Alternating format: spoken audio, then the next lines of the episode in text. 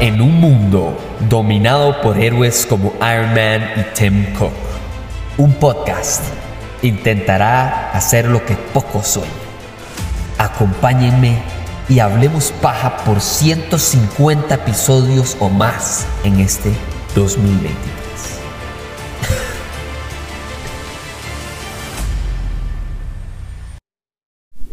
Este es el episodio corto más importante que he hecho desde hace mucho tiempo en el podcast.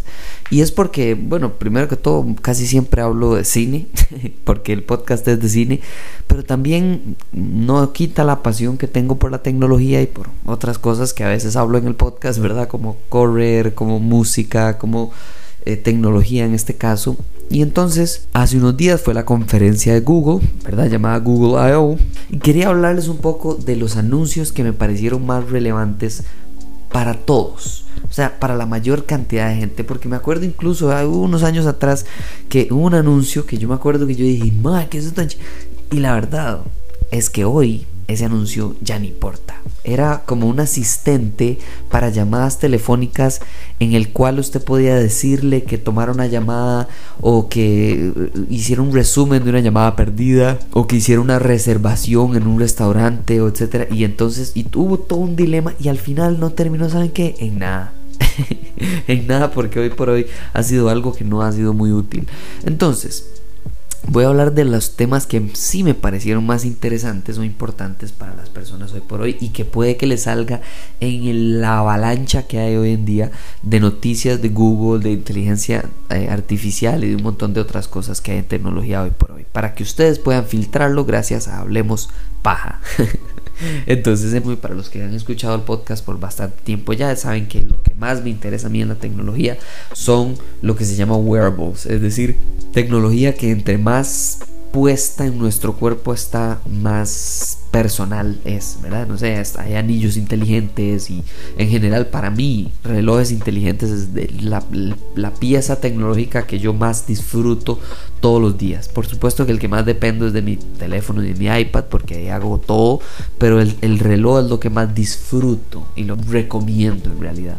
Y bueno, hay una nueva, eh, un nuevo software básicamente eh, para dispositivos de Wear OS con WhatsApp, con nuevas actualizaciones, con mejor experiencia, con etcétera, tomando en cuenta de que Google lleva una versión de su propio reloj inteligente, de verdad que se agarren Google, eh, que se agarre Huawei y que se agarre Samsung y que se agarren todos los que hacen relojes inteligentes porque Google los va a destruir absolutamente a todos.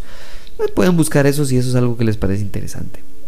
Luego de eso, por supuesto que actualizaron Android con un poco de inteligencia artificial para que usted pueda, por ejemplo, generar ideas de eh, fondos de pantalla para su teléfono con inteligencia artificial, lo cual me pareció interesante. Pero lo verdaderamente para mí revolucionario de uso de inteligencia artificial que hizo Google anuncio, sin lugar a dudas, es su núcleo, su corazón. O sea, Google es un verbo, googlear, ¿ok? Y está en todas las idiomas habidos y por haber. Pero lo que anunciaron, y eso sí me pareció impresionante, fue cómo va a crear Google valor para las personas que pueden meterse a inteligencia artificial, pero que quieren usar Google. Entonces, muy fácil, lo que hicieron es que todos sabemos usar la barra de navegación de Google, la barra de búsqueda de Google Chrome, de Google en general. Y entonces lo que hicieron es que ahora cuando usted hace una búsqueda, la introducción de su búsqueda es analizada por una inteligencia artificial de Google llamada BARD.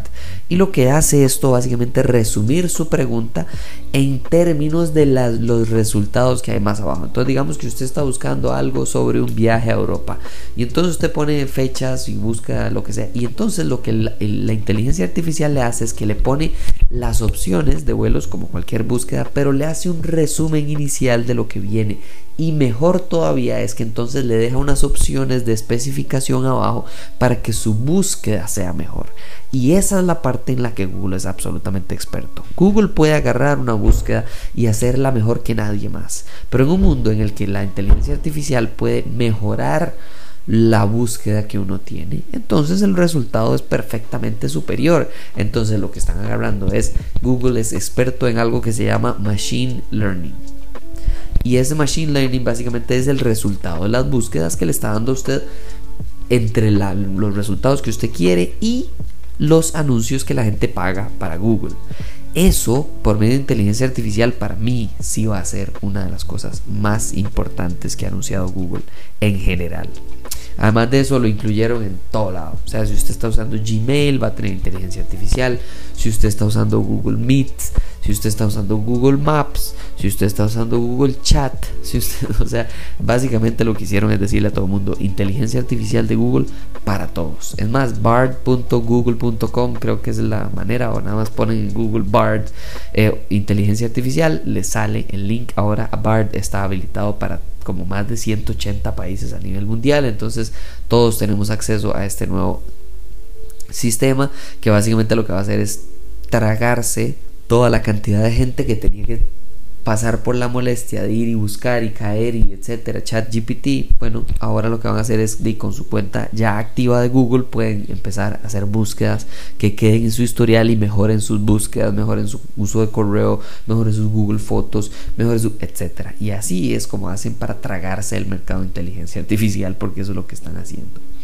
Por último, pero para mí lo más importante son los nuevos productos de Google. Como bien todos sabemos, Google es una empresa que hace software, pero lo que verdaderamente hace de valor es increíble y lo nuevo son teléfonos, relojes y ahora tablets.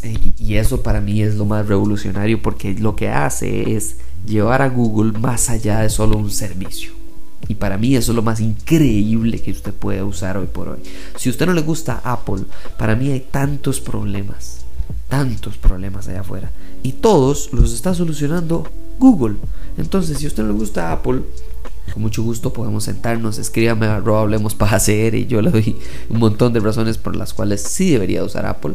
Pero si de verdad no le gusta y no está convencido por mi recomendación, perfecto, puede utilizar Google. ¿Por qué Google? Porque Huawei no es bueno, porque Samsung es lo peor que hay, porque las otras opciones como Xiaomi, que sigue siendo bastante bueno, nada más no son lo suficientemente bueno como para competir con Apple. Pero Google Google sí lo es. Entonces, estos son los nuevos anuncios que hicieron. Número uno, hicieron un nuevo Pixel, el Pixel 7A. Este vale menos de 500 dólares. Entonces es un teléfono extraordinariamente bueno y mucho más barato que la competencia. Se llama el Pixel 7A. Tiene una cámara, incluso me atrevería a decir que en fotos superior al de Apple, en videos no, pero todo lo demás es fotos.